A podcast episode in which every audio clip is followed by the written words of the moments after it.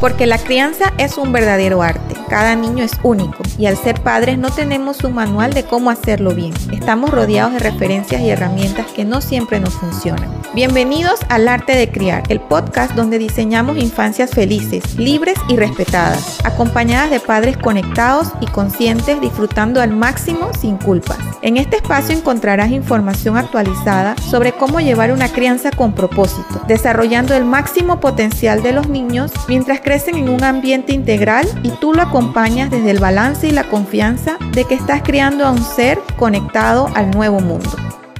Hola y gracias por estar aquí en este nuevo episodio. Quise iniciar este mes haciendo un recorrido de mi historia para compartir de dónde viene mi propuesta de crianza con propósito y el método Creo. Seguramente has escuchado de alguno de estos términos. Crianza respetuosa, crianza consciente, disciplina positiva, método Montessori, Waldorf, Pickler, apego y otros similares. Pues bien, aquí empieza mi historia. Te lo voy a contar en tres grandes pasos en retrospectiva y cómo aunque en esos momentos no lo entendía así, hoy sé que fueron parte de mi proceso. El primero, seguramente al igual que tú, al llegar a la maternidad me volqué a buscar todo tipo de información. Leía, veía videos, blogs, congresos, todo lo que tuviera que ver con el embarazo, nacimiento, la alimentación, colecho, apego, etc. Y genial, sentía que tenía mucha información que era lo que yo quería. Me hacía sentido, estaba dispuesta a informarme para velar por el bienestar del bebé, lo que mucho se dice, ¿no? Ser una mamá informada. Sin embargo, en una de las primeras citas de control con el ginecólogo, tuve mi primer contacto con el detrás de toda esta información sin darme cuenta aún y es lo que para mí fue el inicio de creer. Más allá del tipo de parto, que sí, mi sueño era un parto natural en agua, la lactancia y todo este mundo de lo natural, lo más importante fue creer en que cada decisión tenía un impacto en el bebé. En ese momento mi prioridad era lograrlo, hacer todo lo que pudiera y más para garantizar su bienestar. A partir de allí esa semilla se quedó en mí. El primer año de mi hijo me aseguré de ir cumpliendo con esta información. Tenía todo un checklist de cursos, talleres y libros que debía ir completando para no equivocarme. Luego, en mi afán de darle lo mejor y maravillada de todas estas metodologías donde el niño era el centro y creyendo que todo importa, decidimos participar en la apertura de una escuelita Montessori para niños en mi zona. Me hacía mucha ilusión poder ofrecer un espacio para los niños, que mi hijo tuviera acceso a un ambiente y materiales especiales, que pudiéramos estar juntos, jugar con otros niños y aportar a la comunidad con un servicio innovador. La verdad que fue un año verdaderamente retador. Demasiadas emociones al respecto cuando tuvimos que cerrar. Sin entender muchas cosas en ese momento, hoy puedo decir que fue el inicio de mi segundo paso, desaprender. Todo lo que vivimos como familia me da la seguridad de decir que la crianza se trata de balance y que ese balance empieza por ti. Dos semanas antes de abrir ese lugar, mi hijo, que fue lactancia exclusiva y a demanda, hizo baby leg winning, colecho, porteo, iba a tener acceso al mejor ambiente para niños de la zona, con los mejores juguetes didácticos. Se enfermó. Faltaba una semana para su primer cumpleaños. La primera de muchas convulsiones que vivimos en ese año. En ese momento llena de culpa, lo único que pensaba era en qué había hecho mal en qué tenía que hacer para sacarlo de allí. Luego de estudios, citas y ninguna razón aparente, muy muy dentro de mí una voz me decía que había algo más que no era físico. Demoré un poco en hacerle caso a esa voz, hasta que el universo puso en mi camino una persona que me habló de la ayurveda. Y aunque no voy a extenderme en este tema, lo más importante que quiero decirte es que frente a una enfermedad que todo apuntaba debía ser medicalizada, y mi instinto me decía que no, fue un paso importante abrirnos a ver otras opciones de apoyo. Descubrir la ayurveda fue una puerta a conectar conmigo. Una cosa llegó después de otra como la respuesta que estaba buscando. Cabe destacar que estas herramientas alternativas que te estoy contando no reemplazaron los controles médicos. La primera sesión con la especialista de la ayurveda nos habló del perfeccionismo. Como todo proceso, lo primero que dije fue no, yo solo estoy tratando de darle lo mejor y como todo sabio terapeuta me dio tiempo para llevar ese proceso. Unas semanas después de estar con el Ayurveda, una gran amiga me habló de otra herramienta, las constelaciones familiares. No tenía idea de lo que era, pero empecé a buscar a alguien en mi zona que lo hiciera. El mar cercano estaba en la capital, así que mientras planeábamos cómo ir, un día la maestra de la Ayurveda me dijo que tenía a alguien y que venía para mi zona. Enseguida coordinamos la cita. Solo puedo decirte que esto se trata de creer y recuerda que ese paso lo llevaba adelantado.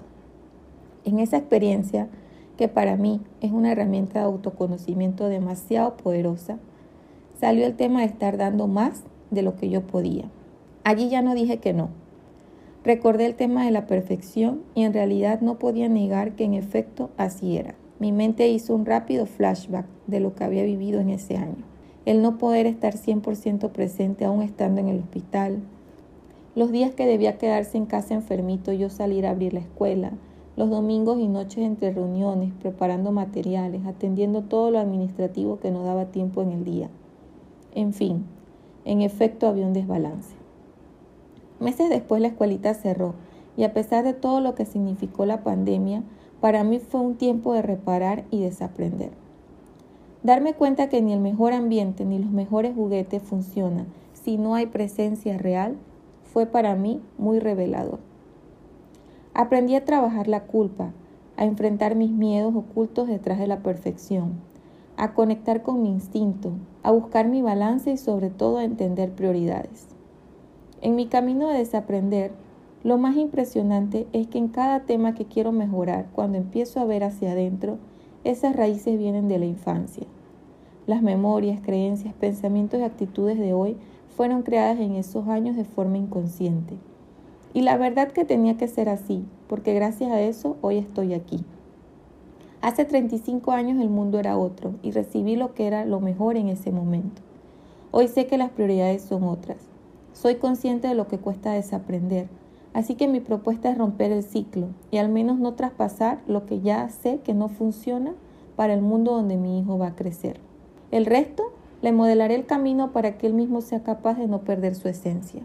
Para mí, el autoconocimiento es fundamental. Realmente es un tema que me apasiona porque es constante y cada vez que vas más adentro es una carga menos que traspasarás. Involucra muchas cosas que requieren valentía, pero realmente creo que es un regalo desde donde lo quieras ver. Es un regalo para ti, para ser libre de ser quien eres. Es un regalo para tu peque, de acompañarlo a ser quien vino a ser, no quien yo deseo, y modelo inconscientemente. Es un regalo para tu pareja, familia, amigos, por dejarte esperar de ellos y hacerme cargo de mí. No puedo asegurar que mi hijo no volverá a enfermar, pero esto se trata de creer. Y hoy día mi corazón me dice que aquella noche donde yo me atreví a pedirle perdón mientras dormía y él rompió en llanto, me abrazó y lloramos juntos, algo sanó y eso para mí es suficiente. Y el tercer paso, crear. Es lo que pasó después que conecté con mi propósito en la crianza. Realmente considero importante el ambiente y las actividades, así que tenía muy claro que debía ser en balance y en proporción. Por lo que nuevamente dejé de ver afuera y descubrí todo lo que podía lograr desde adentro, en la casa, en las salidas, en el ambiente interno. Las palabras, las emociones y empecé a trabajar en crear ese ambiente donde quiero vivir y criar en balance. Este es el origen de lo que llamo crianza con propósito, porque sin un por qué y un para qué es muy fácil perderse entre tanta información y caer en intentar llegar a todo y terminar sin disfrutar nada. Una vez que creas en esto, podrás abrirte a desaprender aquello que te aleje de ese propósito y empezar a crear las oportunidades que construyan ese camino Seguramente habrán curvas, subidas y bajadas. Sin embargo, con ese propósito claro, verás cómo esos retos se transforman en experiencias de crecimiento y te vuelven al camino. Mi propósito en la crianza es guiar a Gael hacia el camino de la felicidad. Este es el motor. En base a esto yo tomo decisiones, hago ajustes y busco las mejores respuestas a los retos. No se necesita saber ni aplicar todas las herramientas de crianza. La mejor herramienta es el modelo, y este está en tus manos. Hoy sé que para guiar hacia la felicidad lo primero que tengo que hacer es asegurarme de que me vea a mí feliz. Y eso, aunque suene sencillo, es un trabajo constante que requiere de mucho crecimiento personal. El principal motivo por el cual estoy compartiendo esto aparte de ser un reto personal y debo confesar que dudé mucho en hacerlo porque sentía que no tenía una historia interesante para contar.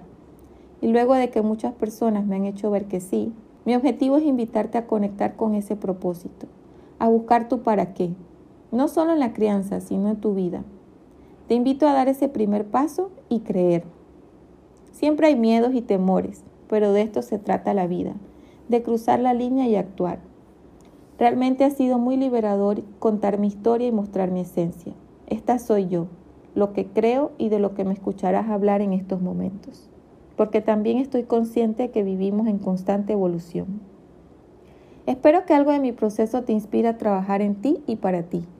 Solo así podrás acompañar la infancia de tus hijos de manera genuina y encontrar ese equilibrio. Creer, desaprender y crear. Déjame saber si algo de mi historia aporta a la tuya y comparte también este episodio con quien creas que le pueda interesar. Gracias por ser parte y nos vemos en el próximo episodio.